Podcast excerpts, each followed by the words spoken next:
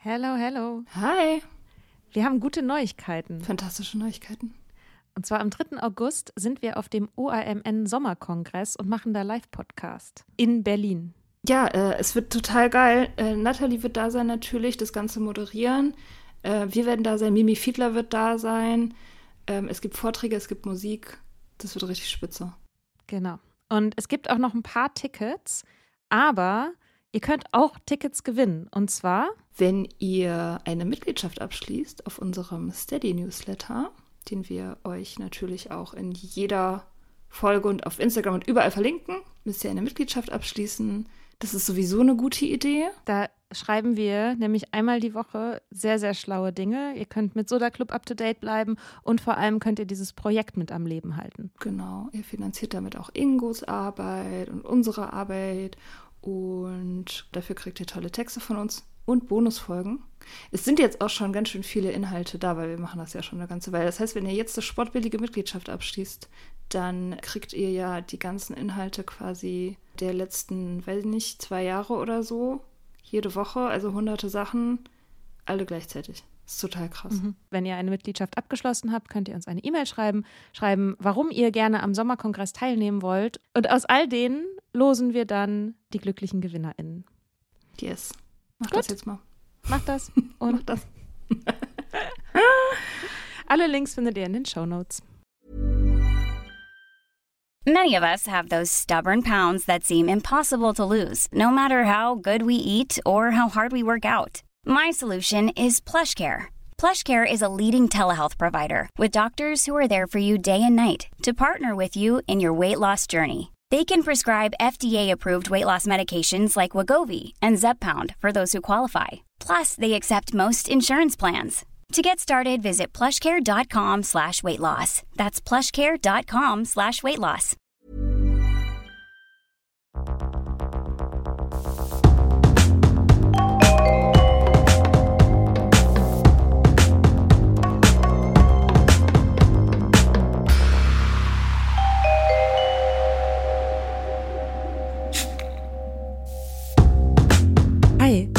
Wir sitzen hier in Mias Atelier und mir gegenüber sitzt Mia und mir gegenüber sitzt auch Vlada und wir wollten diese Folge gerne ähm, in Präsenz aufnehmen. Also wir wollten uns gerne dabei sehen, weil es um ein Thema geht, das sehr emotional ist für viele von uns und das wir aber sehr wichtig finden.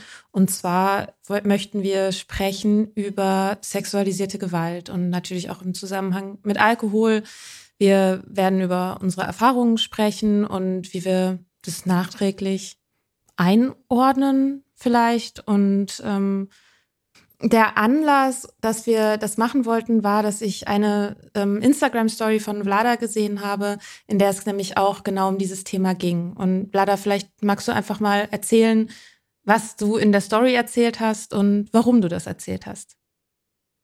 Also erstmal ähm, war mir über Jahre gar nicht bewusst, dass mir, dass ich ähm, sexuelle Übergriffe erfahren habe.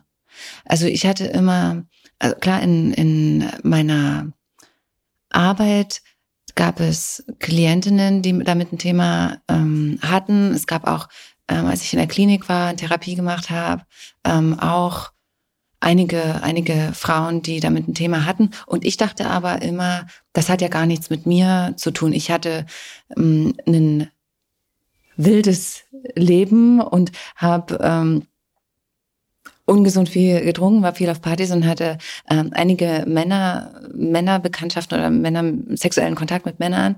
Und mir war aber nie klar, ähm, dass was quasi, wo fängt denn ein sexueller Übergriff an und wo, wo hört er auf?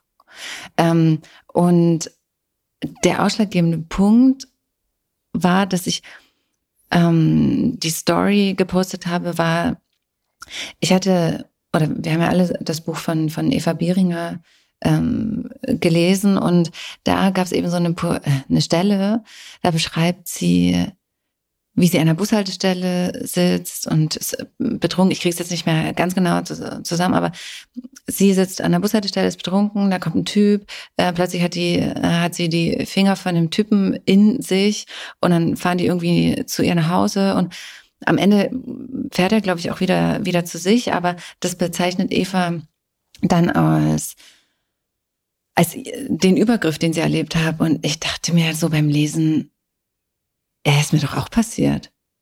Also das war so der Moment, wo wo dann dieses, weil ich mich schon immer gefragt habe, warum habe ich das Gefühl, wenn das sozusagen, wenn Frauen über sexuelle Gewalterfahrung oder sowas reden, hatte ich immer das Gefühl, ja, aber wieso, es resoniert, also es ist wie so, ne, wie so eine, keine Wand dazwischen, hat mich ja schon berührt, aber ich hatte immer das Gefühl, irgendwie sehe ich da was bei mir, wie so ein blinder Fleck glaube ich, kann man das auch nennen. Und als ich eben das gelesen habe, dachte ich mir so, krass. Ich hatte das ja auch und ich dachte immer, ich bin ja selbst daran schuld. Also ich bin ja selbst daran schuld, wenn ich, wenn ich feiern gehe, zu viel trinke, dann äh, einen Typ mit nach Hause nehme und ich mich dann an nichts erinnern kann, der, also es ist halt eine Geschichte, der, ich weiß nicht, ob ich mit dem Typen geschlafen habe oder nicht. Ich weiß nicht, wie der aussieht. Ich weiß nicht, wie wir zu mir nach Hause gekommen sind. Ähm, der war nur am nächsten Morgen weg. Also ich, ich weiß nicht, wer dieser Mensch war und was da passiert ist. Und dann dachte ich mir so, hä, wie dumm bist du denn? Also wie dumm bist du denn, dass du sie, dich so betrunken hast und dass dir das passiert ist? Du bist ja selbst daran, daran schuld. Und für mich war dann immer klar, und das ist halt nur eine Geschichte von mehreren Geschichten, und ich dachte dann immer, okay, wenn du es halt nicht unter Kontrolle, also wenn du so viel trinkst, dann musst du halt damit rechnen, dass dir sowas passiert.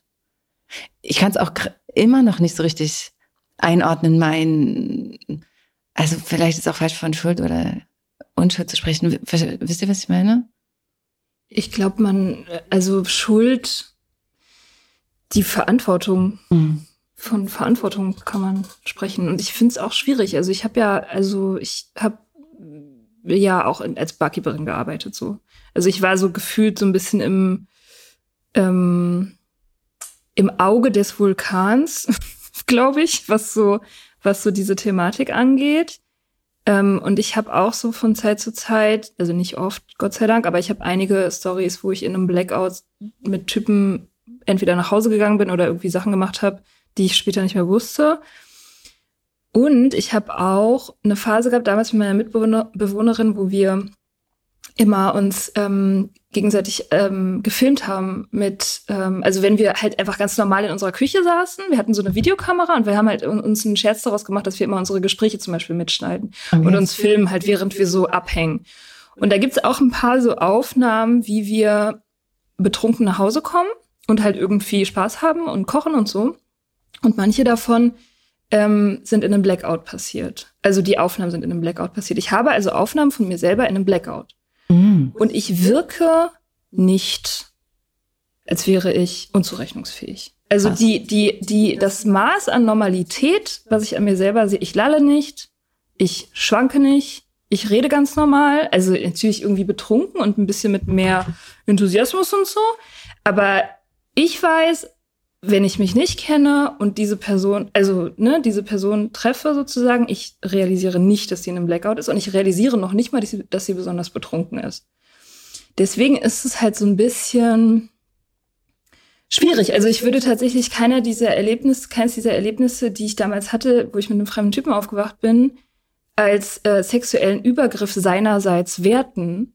Also obwohl es natürlich sein kann, ne, das ist, weil ich weiß es ja nicht mehr. Mhm. Aber wenn ich davon ausgehe, dass ich halt auf Party war und rumgeflirtet habe und irgendwie halt dann hinterher nichts mehr davon weiß, dann habe ich das ja, also dann kann man den Typen dafür ja nicht verantwortlich machen, mhm. dass er halt mit einer Tante nach Hause geht, die halt vielleicht ein bisschen besoffen ist, aber die, die sich definitiv noch ganz normal artikulieren kann und auch ganz normal rüberkommt. Also ich hatte nicht, also ich habe auf diesen Filmaufnahmen nicht gesehen, dass ich, dass ich da eine Person vor mir habe, die nicht mehr weiß, was sie tut. Und das finde ich ist ein bisschen das Schwierige daran. Ja, und das war eben das, was ich auch nicht greifen konnte, weil eine andere Geschichte ist, ich wusste, äh, da läuft irgendwas schief und ich habe kein gutes Gefühl, das jetzt als sexuellen Übergriff. Ich kann es nicht greifen, was da passiert ist. Ich weiß nur, dass es mega scheiße war. Und was ich quasi jetzt irgendwie so langsam realisiere oder auch durch diese Passage im Buch realisiert habe, dass das nicht korrekt ist. Also dass das nicht, weil, wie ich immer dachte, ja, wenn ich meinen Alkoholkonsum null unter Kontrolle habe und mich in so eine Situation bringe, ist es ja selbst schuld, dass mir sowas passiert. Und jetzt kriege ich so langsam mit, dass das nicht meine, also dass ein Stück Verantwortung bei mir liegt oder gelegen hat, aber ich bin nicht dran schuld, dass mir sowas passiert mhm. ist. Nee. Nee, Schuld ist ja immer die Person, die oder der das egal ist, ob das vielleicht, ob man, ob sie äh, einen in eine bedrohliche Situation bringt, in der man sich nicht traut, Nein zu sagen oder so. Oder der das egal ist, ob man noch so wirkt, als würde man irgendwie Consent geben können oder nicht. Das ist ja die Person, ohne die würde das ja nicht passieren. Aber es ist halt, das, das finde ich halt das Krasse, also wie normalisiert das ist, dass das Frauen passiert und dass sich Männer so verhalten, dass das irgendwie so eine Art Grundgesetz ist, ja, Männer verhalten sich so und deswegen ist es die Aufgabe der Frau, sich davor zu schützen. Und wenn sie das nicht macht, dann ist sie ja irgendwie selber schuld, weil das eine ist ja quasi naturgegeben und das andere wäre vermeidbar. Und das ist halt so eine Logik, die dahinter steht, dass, also, ja, geht halt, also, ja, das ist wie wenn man sagt, sie, was hatte sie an und so. Dass man sich halt auf eine bestimmte Art anziehen muss, ansonsten ist man selber schuld. Das ist ja genau das Gleiche. Ja. ja. Aber es ist halt auch systeminhärent. Es ist ja tatsächlich auch ins System eingebaut. Ich denke da gerade an diese, ähm, also es gibt so Clubs, ich meine, sind halt auch irgendwie spezielle Art von Clubs, aber so Diskos, wo halt ähm, Frauen umsonst trinken können mhm. und Männer müssen zahlen. Warum ist es so? Nämlich genau aus diesem Grund, weil die Frauen gefügig gemacht werden sollen letztendlich. Das ist letztendlich der Grund. Also natürlich schreibt das keiner auf, seinem, auf seine Menu-Card drauf so, aber das ist es ja. Die Frauen sollen da hingehen, sich besaufen und äh, mit den Typen rummachen, weil sie dann enthemmt sind. So. Und das ist schon, das ist schon, ja, eben systeminhärent. Das ist eingebaut. Das ist ein eingebauter Mechanismus.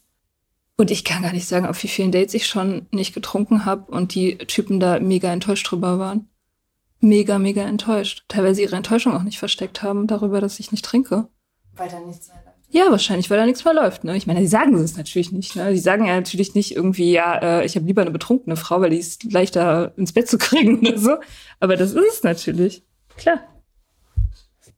Ja, das ist, ich finde, das Schwierige auch an dem Thema oder weshalb das so schwer auch zu greifen ist, ist, dass es eben ähm, wie bei allem diese Grauzone gibt, dass man so, wenn man getrunken hat, ähm, und die eigenen, die eigenen Warnsignale nicht mehr so wahrnehmen kann und die irgendwie ja enthemmter ist oder einfach nicht mehr merkt, ob was gefährlich ist oder nicht oder ob die Vibes von irgendeinem Typen, bei dem man vielleicht nüchtern sich sofort umdrehen würde und weggehen würde, die, die einfach nicht mehr fühlt oder sich ähm, vielleicht aus einer weiß ich nicht, man ist total betrunken und wird needy und emotional und schmeißt sich an den nächstbesten ran, so, ne? Das sind ja auch alles Situationen, die gibt es ja auch. Und ähm, die, nach denen fühlt man sich vielleicht auch schlecht. Und da hat man auch seine eigenen, ist man seine eigenen Grenzen übergangen und hat vielleicht Sachen gemacht, die man eigentlich nicht machen wollte. Und trotzdem ist dann eben die Frage, ne, was hat man was hat man selbst gemacht und gibt es dann überhaupt in so einer Situation irgendjemandem, dem man die Schuld geben kann? Mhm. Muss man überhaupt in manchen Situationen immer jemandem die Schuld geben? Ähm, aber ich weiß auch, dass ich also auch Beziehungen hatte zu Typen, die haben schon, die haben schon sozusagen die, die emotionalen Register gezogen, um Druck auszuüben. Und da hat es natürlich geholfen, wenn ich was getrunken habe, um mich diesem Druck zu fügen. Ähm, und dann ist da auch wieder die Frage, ich habe ja quasi eingewilligt, ich habe das ja mitgemacht so und selbst wenn ich dann danach irgendwie dachte, oh, eigentlich würde ich am liebsten duschen und eigentlich würde ich mich, eigentlich will ich hier nicht mehr sein, Ähm, aber ich habe ja Ja gesagt. Und es ist so, als hätte man sich halt selbst was angetan. Und das, das ist halt auch so eine Grauzone, ne, wo man irgendwie, wo man Ja zu Sachen sagt, obwohl man eigentlich nicht Ja sagen will, weil man irgendwie das Gefühl hat, man, das wird sonst abgestraft. Das Nein wird sonst abgestraft. Also sei es, dass der Typ, keine Ahnung, eine Ex-Freund so, der, der war halt dann so verletzt weißt du, und, und, oder so emotional so kalt oder so, ne, und hat sich dann umgedreht und wollte dann auch nicht mehr, nee, jetzt will ich, hm, und so, und das halt alles auch so eine, auf der einen Seite kann man natürlich sagen, ja klar, hat er auch das Recht, irgendwie seine Gefühle zu fühlen und das irgendwie zum Ausdruck zu bringen. Auf der anderen Seite ist es halt irgendwie auch ein Weg, um Druck auszuüben, damit ich also weil ich das dann schwer aushalten konnte, ihn dann sozusagen, dass er dann sauer ist oder so. Er hätte, hätte natürlich nicht, Genau, er hätte natürlich nie gesagt, dass er sauer ist, weil er ist ja Feminist, so, ne? Aber er ist dann halt enttäuscht oder traurig und er will mir ja nur nah sein und so ein Scheiß halt. Ich hatte mal einen, der wollte jeden Abend Sex, das war seine Politik. Und wenn er keinen Sex gekriegt hat, dann hat er sich demonstrativ neben mich gelegt, sich einen runtergeholt. Und mich dann auch ab abgestraft. Also sich dann weggedreht, nicht mit mir gesprochen und so.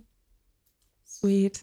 Ja, und da frage ich mich auch, also, weil das war ich habe wirklich den Hauptteil dieser Psychosachen innerhalb von Beziehungen erlebt, nicht außerhalb, also gar nicht mal so im Kontext von Party machen und fremde Leute und so. Wirklich die übelsten Sachen sind so innerhalb von Beziehungen passiert. Und bei so einem Verhalten denke ich mir auch immer, was ist das eigentlich? Wer ist da, was ist da eigentlich, also wie, wie, wie bewertet man das, wenn man so emotional Druck kriegt, wenn man irgendwas nicht will? Ähm, mir kommt gerade auch eine andere Sache, weil das ist ja, ne, wie er gerade gesagt hat, emotionale Erpressung in einem bestimmten Kontext. Und die Position habe ich in meinen gestörten Beziehungsverhältnissen oftmals eingenommen. Es ging da nicht um, um Sex oder so, aber ich war ja dann auch in, ne, nicht, nicht bei mir und habe dann nicht mehr geredet, habe dicht gemacht, habe mich selber irgendwie äh, angefangen kaputt zu machen, nur damit der andere dann irgendwas macht, was auch eine Horrorvorstellung ist. Also wenn ich mir überlege, die Männer, mit denen ich eine Partnerschaft äh, geführt habe, was die teilweise auch mit mir durchmachen mussten, ich, es war auch nicht cool. Also ne, so ist das. Und ich habe auch Dinge getan und sicherlich meine Ex-Partner zumindest auf emotionaler Ebene sehr herausgefordert und sehr, ich weiß gar nicht, vielleicht manipuliert oder was auch immer, wo ich mir jetzt auch denke, ey, das war, das war nicht cool. Mhm. Same. Ja. Same. Und das ist auch irgendwie total peinlich darüber zu, also nee, nicht peinlich, sondern so, ich habe so eher das Gefühl, das war so, ähm, alle können sich denken, aber ich rede nie drüber. So, wisst ihr, so, so mhm. wie so, darüber werde ich nicht reden, weil das ist die Vergangenheit und das gehört zu meinen Trinkenden. Ich, das war wie sowas weggeschlossenes, ohne dass ich einmal ausgesprochen habe, die und die beschissenen Sachen sind mir passiert und das und das habe ich beschissenes auch gemacht. Mhm. Gehört ja aber eigentlich vielleicht auch zu einem Heilungsprozess mit dazu und zu sagen, ich war Teil dieser ganzen Story. Ich schätze, wir müssten alle mal die Steps von AA machen. Den Amends. Das darum, also das, darum geht's ja auch genau, um in dem Schritt ne, zu sagen, man geht zurück und erkennt den Anteil an, den man an Situationen hat. Und dass es nicht so sehr darum geht, irgendwie jetzt dann zu Kreuze zu kriechen vor Menschen, die einen verletzt haben, sondern irgendwie, ja, anzuerkennen, dass man in jeder Situation an ein, einen Anteil hat. Und das finde ich aber gerade in diesem ganzen Bereich, wo es um ähm, körperliche Grenzen geht und um, um sexualisierte Gewalt und ja auch um, um Machtgefälle zum Teil. Ne?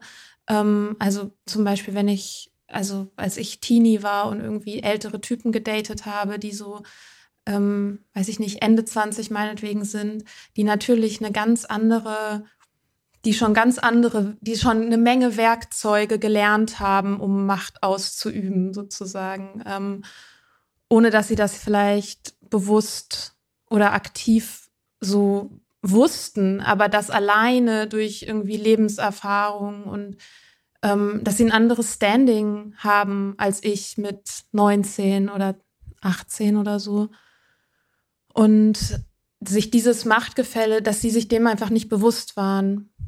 Genauso wenig wie du, ja. Wie, genauso wenig wie ich, genau. Aber wo ich, es gab schon Situationen, wo ich so im Nachhinein, wenn ich, als ich dann so in das Alter kam, von den Typen, in die ich da gedatet habe, als ich noch jünger war und ich mir überlegt habe, krass, ich bin jetzt, weiß ich nicht, 28, 29. Wenn ich jetzt einen Freund hätte, einen Kumpel hätte in meinem Alter, der plötzlich mit einer ankommt, die noch im Abi ist und noch zu Hause wohnt, ich würde aber sagen, ähm, excuse me? Mhm. Was, also, ist ja schön, dass du sie irgendwie liebst oder toll findest oder so, aber was willst du denn mit der? So. Und was, was die natürlich mit der wollen, ist halt aus rückblickend betrachtet natürlich, ja, die ist vielleicht noch formbarer, die ist noch offener für einen gewissen Bullshit auch. Also ich meine, manche voller Sachen. Voller Bewunderung auch. Voller Bewunderung, ja. Für ganz normale Sachen. Du machst ganz normale Sachen und die denkt sich, oh mein Gott, er kann ganz normale Sachen machen. Genau. Er hat mir Frühstück gemacht. Ah. So, die Jungs in meinem Alter mit 17 haben mir kein Frühstück gemacht. So. Ähm, und Pearly. Nur falls ihr zwischendrin Mir hat auch noch keiner Frühstück falls ihr zwischendrin so ein Grunzen hört, das ist Pearl. Ähm, Bladas Hund, Hündin. Ähm, ja, also, aber in diesen Situationen eben an, eben zu gucken, okay, was habe ich denn, was habe ich gemacht, was ist mein Anteil, aber auch eben darüber nicht anzufangen zu sagen, ja, ich war ja selber schuld. Ne, das ist halt voll die, ich finde es super schwierig, das auseinander zu friemeln. Oh, das ist auch, glaube ich, super äh, schwierig. Aber ich, was ich gerade auch verstehe, ist voll gut, dass du das mit dem Schritt auch gesagt hast. Wie nennt sich der Schritt bei den EE? Ähm, also ich, dass du einfach alles, ja, also alles einmal offenlegst, ja. was quasi Inventur. Wir versuchten, genau. wir, wir versuchten alles wieder gut zu machen, so wie es möglich war, ohne dadurch. Es sei denn, wir hätten ihn äh, verletzt. Genau, es sei denn, wir hätten dadurch sie oder andere verletzt. Wir versuchten bei den Menschen, die wir verletzt haben, alles wieder gut zu machen. So. Aber die innere Inventur ist das, glaube ich, ist das davor, was irgendwie, ne, wenn wir jetzt so darüber sprechen, ich glaube, ich schreibe das mal für mich auf, weil ich hatte jetzt auch nie das Gefühl, dass es mich so mm, mega, hm, wie soll ich das sagen? Ich dachte, das macht jetzt nicht mehr viel mit mir, aber ich glaube, vielleicht auch um, ne, ich habe ja auch nicht ohne, ohne Grund vier Jahre auf jeglichen sexuellen Kontakt und Beziehung, was auch immer, verzichtet, weil ich eben diese, ne, ich wollte es einmal bereinigen und zetteln und setzen lassen, aber ich glaube, ohne es einmal anzuschauen und wirklich aufzuschreiben und anzugucken, äh, weiß ich nicht, es fühlt sich gerade irgendwie nach einer coolen Idee an, das mal zu machen. Fahren, fahren, fahren. Ja, wir können ja alles zusammen die Schritte machen. Wir machen eine Challenge, Schritte-Challenge. Wer jetzt erst fertig ist, oder?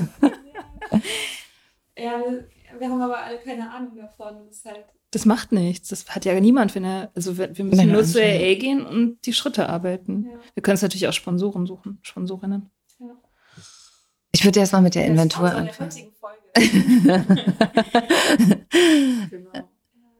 Ja, aber ich glaube, das einfach mal aufzuschreiben, auszusprechen und zu sagen, sich selbst vor Augen zu führen, so und so war es, das und das habe ich getan, das und das ist mir passiert und es dann loszulassen, als so wie ich das irgendwie probiert habe, so, hm, okay, ist, ist passiert, war dumm, merkst du selber, ne, das ist, funktioniert nicht. Aber das sind ja auch, ich, ich wusste es halt, was heißt, ich wusste es nicht, aber das war wirklich mein, mein blinder Fleck, bis ich diese Stelle da gesehen habe, was mein Gefühl dann erklärt hat, was ich immer hatte, so diese, ne, ich merke das dann immer, dass mir so latent schlecht wird, wenn es um irgendwie sexuelle Themen geht, also wo, wo ich so richtig merke, oh, irgendwas ist da noch nicht ganz. Mhm.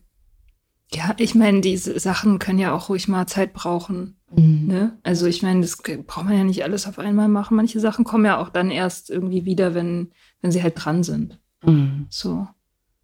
Und ich glaube, gerade in den ersten Jahren der Nüchternheit ist es schon, schon okay, sich einfach erstmal um die Basics zu kümmern und klarzukommen. Und dann diese, die anderen Sachen kann man ja auch später immer noch angucken. Muss ja nicht alles sofort machen.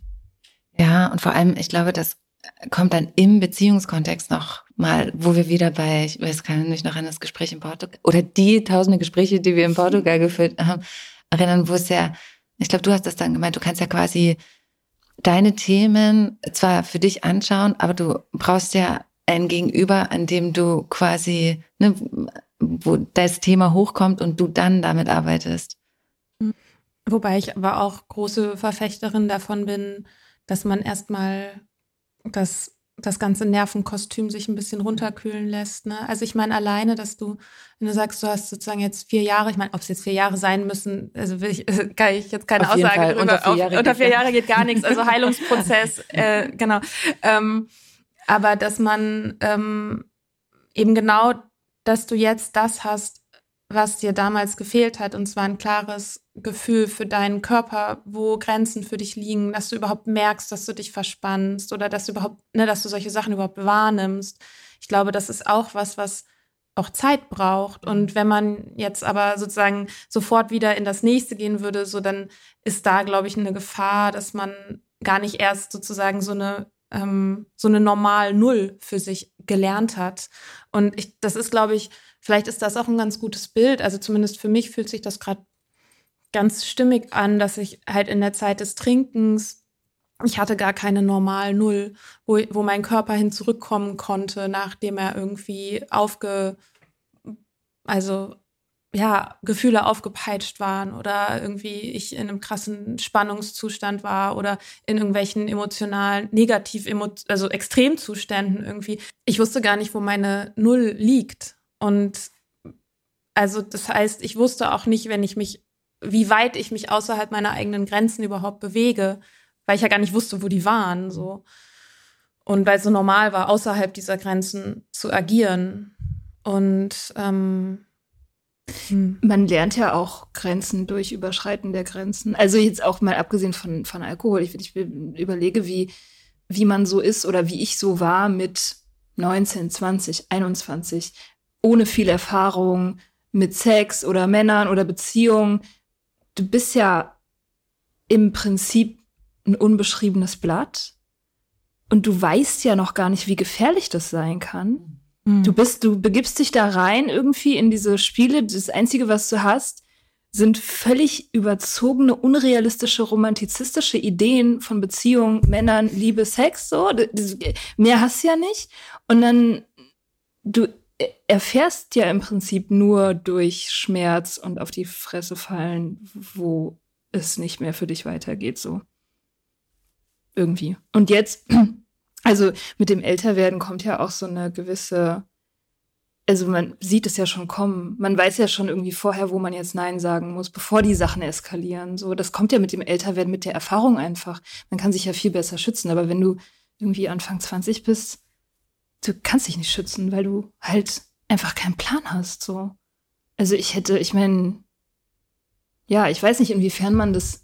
Also ich glaube schon, dass man da in, in, in der Erziehung von jungen Mädchen jede Menge mehr machen könnte, um da, um da Schlimmes zu verhindern. Nämlich halt einfach irgendwie sagen, so, also einfach den Mädchen beibringen, dass sie nicht, dass sie nicht dafür da sind, Männern zu gefallen ich glaube, das wäre schon mal irgendwie ein wichtiger erster Schritt so.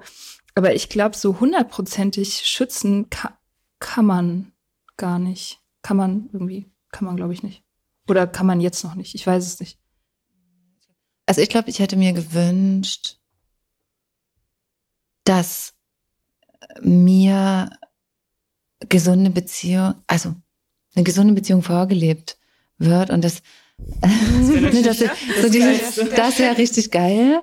Ähm, vielleicht ist das auch eine Utopie, aber und ich hätte mir gewünscht, dass ich nicht so aufgewachsen wäre, dass mir immer wieder gesagt wird, dass Männer böse sind.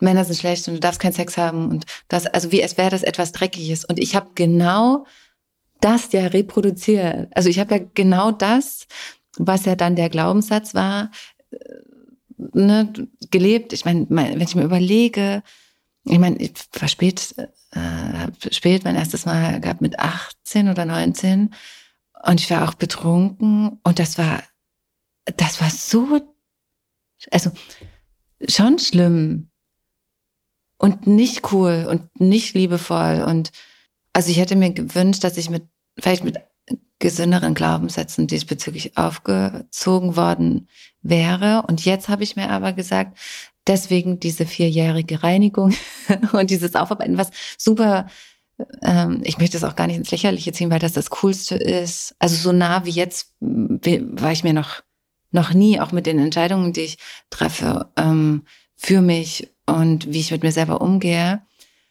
Und der nächste Mann, den ich so nah an mich ranlasse, ich meine, wir können ja nie wissen, ist das jetzt für immer oder was auch immer, ähm, aber das wird mein erstes Mal, mein erstes klares Mal und das schenke ich mir quasi nochmal.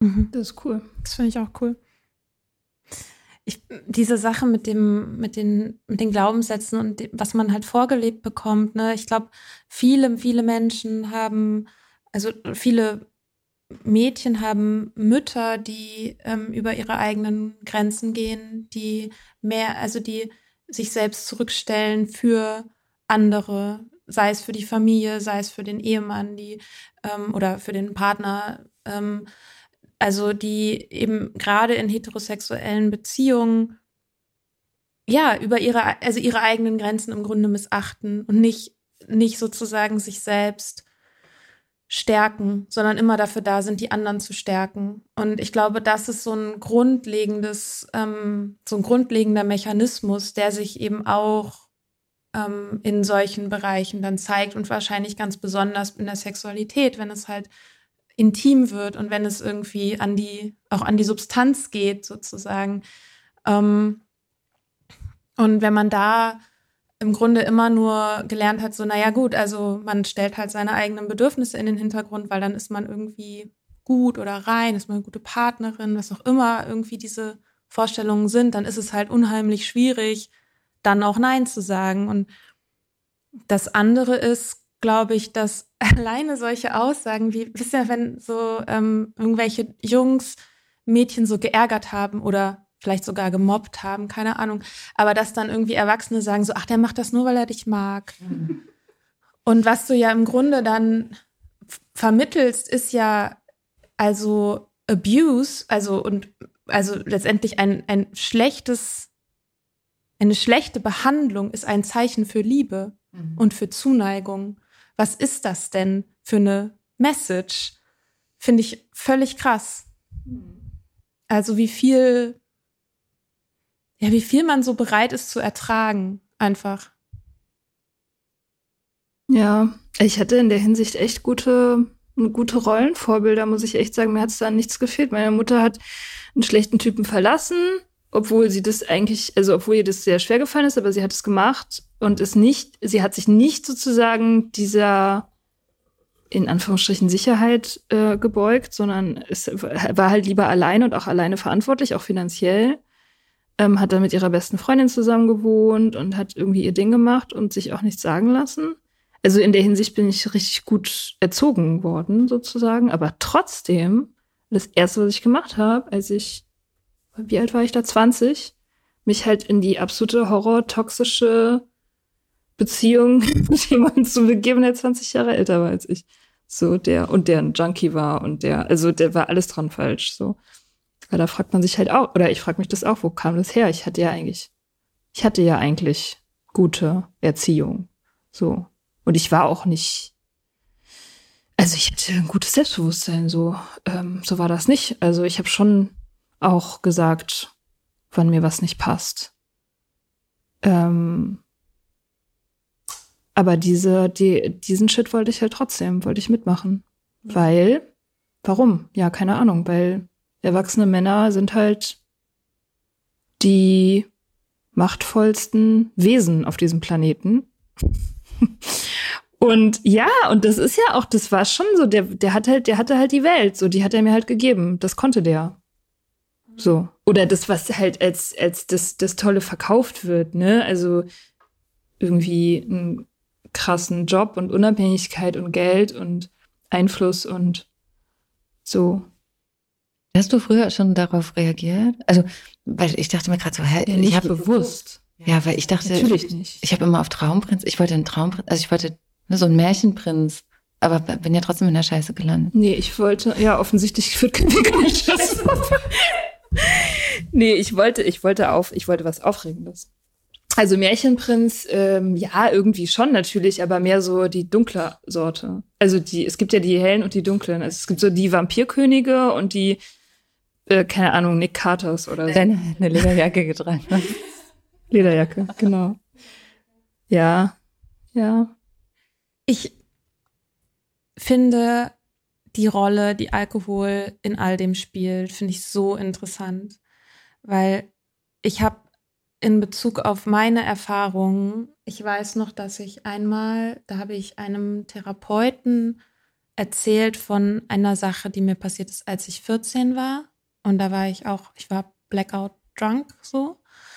Und ähm, der hat dann gefragt, warum ich, äh, ich habe dann noch getrunken zu dem Zeitpunkt, als ich bei dem der, auf, der, auf der Couch aufgeschlagen bin. Und ähm, der hat gefragt, warum ich überhaupt mit 14 mir so die Lichter ausgeknipst habe. Und ich fand es so dreist, danach zu fragen. Ich fand es so unverschämt, dass der mich danach fragt, weil für mich war das dieselbe Frage wie, wie viel hast du denn getrunken? Was hattest du denn eigentlich an? Und ich habe das, ich habe sozusagen dadurch, dass ich, als ich noch getrunken habe, mein, mein Alkoholkonsum auch verteidigen musste, um weiter zu trinken, habe ich eben auch die Rolle von Alkohol verteidigt, die er hatte in genau solchen Situationen. Und habe im Grunde so eine, also habe gemeint in dem Moment, ich würde mich hier gegen Victim Blaming ähm, emanzipieren und sagen so, ja, Vertreter einer Rape Culture, so, ähm, Frauen sind nie schuld und wenn ihnen sowas passiert, so Schuld ist immer der Täter. Ohne den Täter gäbe es diese Vergewaltigung nicht. Ähm, und das stimmt auch. Und da stehe ich auch immer noch hinter.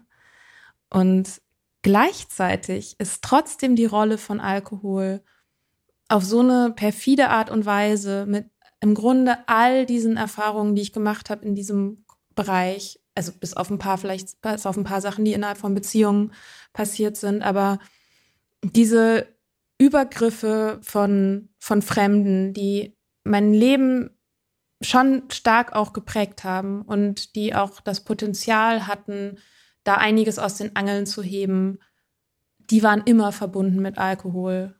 Und dass ich nicht in der Lage war, mir das anzugucken und mir auch die Rolle von Alkohol anzugucken, die er dabei hatte, weil ich so gefangen war in diesem, auf der einen Seite, ich will meinen eigenen Konsum verteidigen. Ich will ja auch nicht, dass das jetzt jemand auf den Gedanken kommt, ich müsste aufhören zu trinken, bloß weil mir sowas passiert.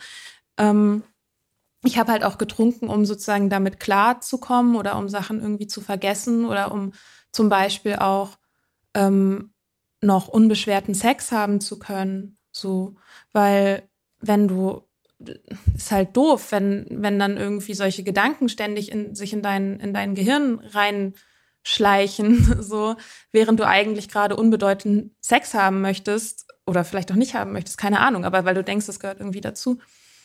Ähm, also das hat dabei sozusagen, Alkohol hat in, auf all diesen Ebenen hat er halt voll die Rolle gespielt. Und ich finde es aber so, so schwierig, das anzuerkennen und zu adressieren, ohne in genau so ein Victim Blaming reinzufallen. So ich, es ist so tricky, weil es ja auch in Bezug auf Männer, ähm, ja, ist es halt, wirkt es halt wie ein entschuldigender Faktor. Der war halt betrunken, also hat er halt irgendeinen Scheiß gemacht. Und in Bezug auf das Opfer, ich möchte jetzt nicht Männer und Täter gleichsetzen, also in Bezug auf die Täter, die in vielen Fällen Männer, Männer sind, ähm, wirkt es als ein entschuldigender Faktor. Und in Bezug auf die Frauen, die in vielen Fällen die Opfer von solchen Übergriffen sind, wirkt es halt wie ein verschlimmernder Faktor sozusagen. Also der das noch weiter beschämt. Ja, ja, das ist, äh, das ist tatsächlich, also das ist ungerecht. Man hat ja aber auch selber schon, also ich hatte das, dass ich ähm, das ungerecht fand, dass ich nicht trinken konnte wie Männer. Also, weil da gibt's ja tatsächlich einen Unterschied, wie man trinken kann. Ähm, und mal, ich habe häufig das Gefühl gehabt, so, äh, wieso habe ich denn jetzt einen Blackout? Wieso vertrage ich denn nicht so den, diesen Alkohol? Weil ich habe doch genauso viel oder wenig getrunken wie mein männlicher Gegenpart sozusagen. Und das ist halt leider so, das ist so eine eingebaute Ungerechtigkeit, dass du halt irgendwie dadurch, dass dein Körper anders gebaut ist und so weiter, verstoffwechselst wechselst du den Alkohol halt ähm, langsamer und nicht so effizient. Und deswegen ähm, haben halt auch Frauen häufiger Blackouts als Männer, weil Männer das einfach besser vertragen. Und ich hatte früher immer so dieses Ding so, äh, aber um wirklich sozusagen gleichgestellt zu sein, muss ich ja auch saufen können wie die Männer. So. Und das kam auch noch dazu, dass ich da einfach auch irgendwie nicht so, also zu denken sozusagen, oh, ich muss aufpassen, weil ich bin ja nur so ein Mädchen und ich kann ja nicht so viel vertragen, sonst bringe ich mich selber in Gefahr. Das wäre ja voll gegenläufig gewesen zu meiner, zu meiner Bad Girl, ich, ich hau euch alle um Attitude sozusagen, so.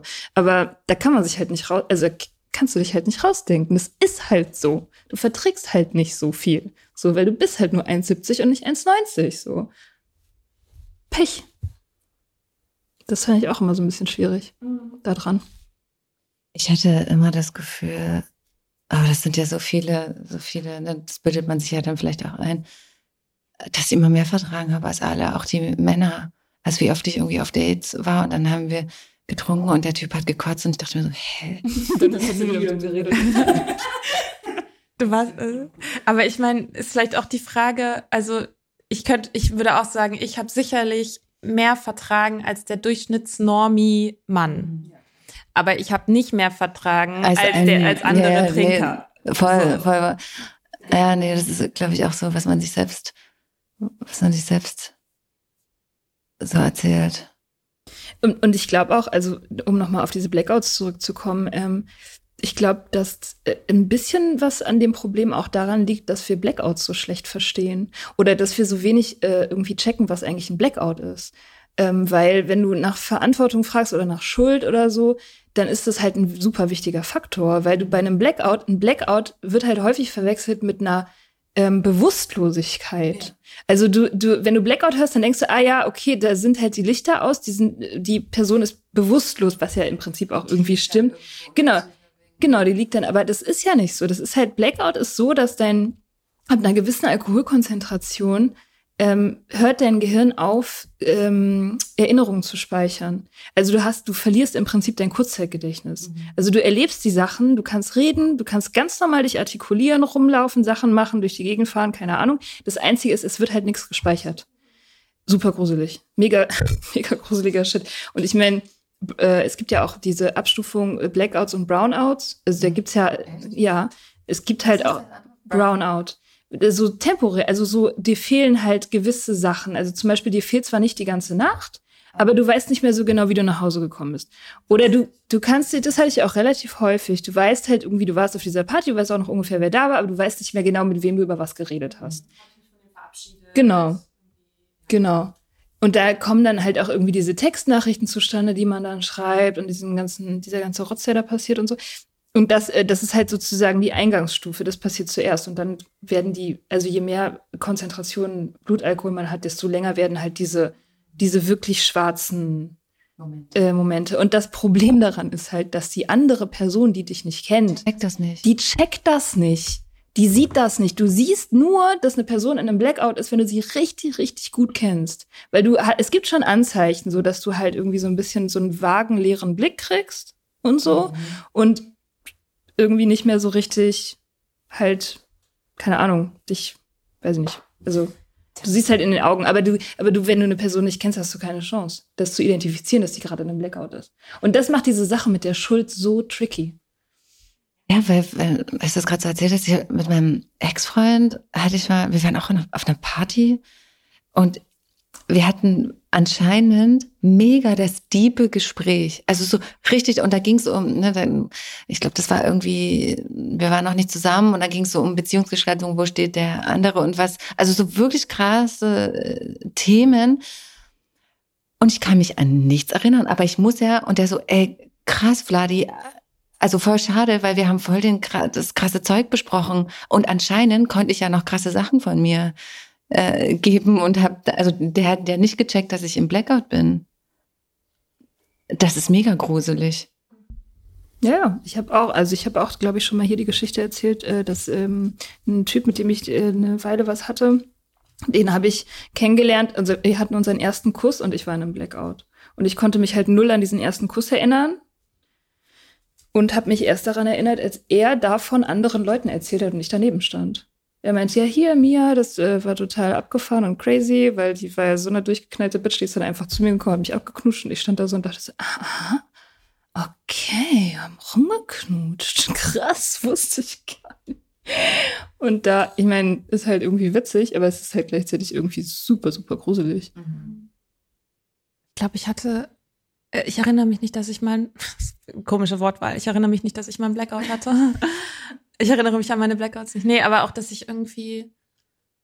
Also ich hatte oft dieses, dass so Brocken, Bröckchen fehlen oder so, ne? Oder dass, dass Details schwammig sind, so wie wenn, in, keine Ahnung, in einem Computerspiel so ein bisschen die Sachen nicht so gut gerendert sind. Also dass man, also das ist halt so ein bisschen die Details, ja, die Details sind einfach nicht so ganz da. Aber du siehst halt noch, ah, okay, da hinten bewegt sich was und irgendwie die Blätter im Baum bewegen sich vielleicht, aber du erkennst nicht mehr die einzelnen Blätter so irgendwie. Das hatte ich schon oft, aber das schien mir auch nie so dramatisch zu sein irgendwie. Ähm, aber ich erinnere mich nicht, dass es, dass mir jemand mal auch irgendwie erzählt hätte, so, hä, wie erinnerst du dich daran nicht? Oder so. Ist komisch eigentlich. Also ist auch okay, da, ich kann da auch drauf verzichten. Ich habe jetzt nicht das Gefühl, ich muss was nachholen. mm. Aber das stimmt schon, dass die, ähm, ja, dass das halt die Frage danach einfach schwierig macht, so, ne? Wer, wer da jetzt in der Verantwortung gewesen wäre, etwas zu tun oder zu lassen oder so. Ja, vor allem, wenn der, ne, wenn der andere Part auch getrunken hat. Also was ich will das jetzt gar nicht, ne, das fällt mir immer so schwer darüber zu reden, aber wenn, wenn ich jetzt von mir ausgehe, waren ja die Typen auch drauf oder betrunken oder was auch immer. Und weiß ich nicht, aber vielleicht ist denen auch gar nicht klar, was da passiert ist. So ganz klar, weil es eben so verschwimmt. Ich glaube schon, dass es viele, viele Menschen gibt, die, also, die, genau solche Erfahrungen haben. Entweder, dass sie das Gefühl haben, so, mir, ich habe was gemacht, wo ich jetzt nicht so, also habe ich, hab ich mich da sozusagen jemandem aufgedrängt? Habe ich da oder wäre das auch passiert? Fand, war das okay? War das cool? Ich glaube schon, das gibt's oft und genauso andersrum auch war das cool, dass mir das passiert ist. So, glaube ich, in beide Richtungen kommt das oft vor. Hm, also für mich, was für mich immer wichtig war, das war ein Rat, den habe ich bekommen nach, also ja, den habe ich mal nach einer so einer Situation bekommen und das ist, dass es das, was es für dich ist und nicht mehr und nicht weniger. Ähm, weil das ist zumindest meine Erfahrung damit, wenn man mit diesen, wenn man über diese Erfahrungen spricht, dann geht, geht man auch immer automatisch in so ein Spannungsfeld aus Meinungen, dass Leute haben darüber Meinungen, weil sie entweder Ähnliches schon mal erlebt haben, weil sie von anderen wissen, denen sowas Ähnliches schon mal passiert ist und es kann, und die sozusagen sagen, naja, mir ist das passiert und ich fand es nicht so schlimm, also warum findest du es so schlimm? Oder die sagen, mir ist es passiert und es hat mein komplettes Leben völlig auseinandergefetzt. Wie kannst du überhaupt hier noch so stehen? Wie kann oder so?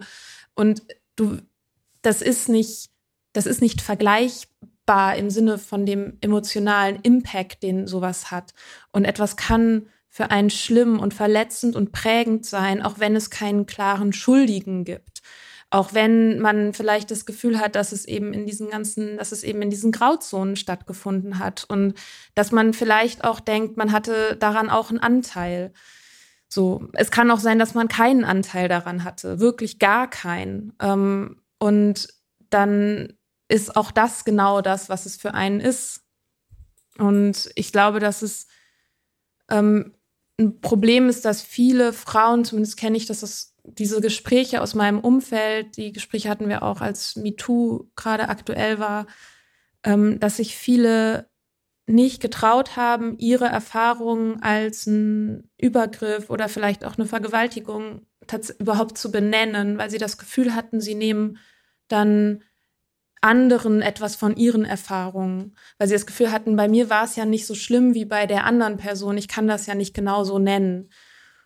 Und ich glaube, das ist, ähm, ich glaube, das Gefühl muss man nicht haben. Ich glaube, dass es wichtig ist, über dieses ganze Spektrum zu sprechen und ähm, dass ähm, ja, dass, dass es nicht darum geht, dass man das irgendwie mit jemandem vergleichen kann, weil wenn man eine, ich sag mal in Anführungsstrichen, harmlose Situation vielleicht erlebt hat, die, oder eine Situation, die andere Leute für sich als harmlos einstufen, die für einen selber aber einfach krass war und schlimm war und irgendwie was mit einem gemacht hat und vielleicht auch was in einem zerbrochen hat, dann ist es das wert, dass man das als genau das auch behandelt. Also nicht trinken, also aufhören zu trinken, ist so, ich meine, ist jetzt vielleicht irgendwie in der 80. Folge von so einem Sober-Podcast nicht so wirklich neuer Shit. Aber es ist auch in dieser Hinsicht, finde ich, die beste Art, auf sich zu achten. Ähm, auch wenn ich, also ich meine, ich würde jetzt, ähm, ich will jetzt bloß nicht sagen, irgendwie, die Frauen müssen aufpassen, ähm, weil die Welt ist voller böser Männer und ihr seid dafür verantwortlich aufzupassen. Aber ich finde schon, dass, also ich finde, nüchtern sein und meine eigenen Entscheidungen zu treffen und mich nicht in Blackout zu trinken, ist tatsächlich sehr empowering. Also das äh, gibt mir tatsächlich sehr viel, sehr viel Selbstbestimmung und ähm, Agency. Ja, das ist nicht kein besonders tolles Fazit. Aber ich habe tatsächlich, ich muss wirklich sagen, dass mittlerweile Nein sagen ähm, mir überhaupt nicht mehr schwer fällt. Und ich, also auch in ganz profanen Situationen, auch wenn ich jetzt irgendwie auf einem Date bin und nach einer halben Stunde habe ich keinen Spaß und der Typ ist eigentlich okay, dann ähm, kann ich auch sagen, so, das war jetzt eine halbe Stunde, danke für die Zeit, aber ich gehe jetzt nach Hause, weil ich habe was Besseres zu tun. Hätte ich früher nie gemacht, weil ich immer gedacht hätte, es ist unhöflich und was soll der denken und keine Ahnung. Und jetzt ist es, ähm, hinterlässt es ein gutes Gefühl, wenn ich das mache. Also, weil ich dann das Gefühl habe, ah ja, guck, du hast irgendwie auf deine eigenen Bedürfnisse geachtet, du hast dich selber nett behandelt und das ist das Wichtigste, weil du bist die Haupt Hauptperson und nicht die andere, die andere Person. Und das, ähm, das ist ohne, also wäre für mich, glaube ich, ohne Nüchternheit nicht zu haben gewesen. Dieses Gefühl. Ähm, ohne Abhängigkeit schon. Also ich glaube schon, dass es auch, wenn es gut läuft, dass es mit dem Erwachsenwerden kommt, dass man so halt für sich selber eben diese Verantwortung übernimmt. Aber für mich wäre das, glaube ich, ohne nüchtern werden nicht möglich gewesen. Und deswegen würde ich, also da, glaube ich, ist es tatsächlich zentral. dass natürlich ähm, hat es einen Effekt, wenn du immer, wenn du immer zu jedem Zeitpunkt weißt, was du tust und dich an alles erinnern kannst, was du sagst. So, das, das hat ein, das ist äh, unbezahlbar fürs eigene Leben. So, das, ähm, ja, keine Ahnung. Letzte Fazit. Ja, ich glaube, da kann ich mich auch nur anschließen. Weil mir ist ja seitdem nicht nüchtern bin sowas nie wieder passiert. Ähm, und was ich jetzt daraus ziehe, ist, mh, mm, wenn ich das Gefühl habe, dass da vielleicht irgendwas ist, was sich noch komisch anfühlt, dass ich mir das anschaue. Und es ist Zeit, manchmal mm, braucht es Zeit, aber wenn es dann aufploppt, das ist okay, sich damit auseinanderzusetzen. Inventur. Ja, wir machen sie alle, die Inventur. Okay. Cool. Danke fürs Zuhören. Danke fürs Reden. Habt einen schönen Sonntag. Schönen Sonntag. Tschüss. Ciao. Wir hoffen, dir hat diese Folge gefallen. Wenn du mit Soda Club up to date bleiben willst, dann kannst du das auf sodaclub.com. Dort findest du nicht nur alle Podcast-Folgen, sondern auch das Soda Mag, Magazin für Unabhängigkeit. Wenn du Steady-Mitglied wirst, kannst du unsere Arbeit unterstützen und bekommst noch dazu unseren Newsletter voller geiler Bonusinhalte. Schreib uns für Feedback, Fragen und Themenvorschläge. Wir lesen alles. Und wenn du ein Sternchen bei Apple Podcasts und Herzchen bei Instagram gibst, dann lieben wir dich für immer. Bis bald auf sodaclub.com.